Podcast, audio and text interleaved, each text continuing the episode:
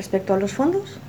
Hombre, claro, los fondos europeos que no tienen ningún control gracias al Real Decreto, se los ha apoyado Vox y Bildu. Es decir, si Sánchez puede dar los fondos a quien le dé la gana sin control parlamentario ni control administrativo es gracias a Vox y a Bildu.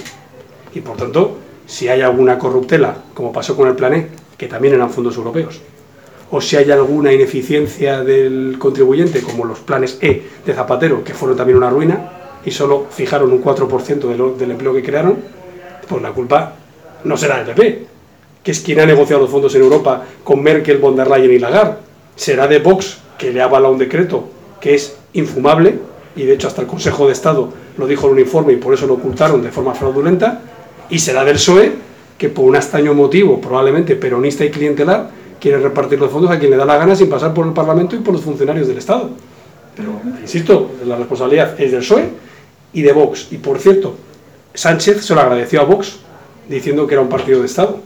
Y Vox se lo agradeció a Sánchez diciendo que no había que tener retrasos en los fondos. Por tanto, ¿eh? los demás, Ciudadanos, PP, hasta Esquerra, quizá por estar en campaña, pero hasta Esquerra, dijeron que esos, esos, esos, esos decretos eran imposibles de aprobar.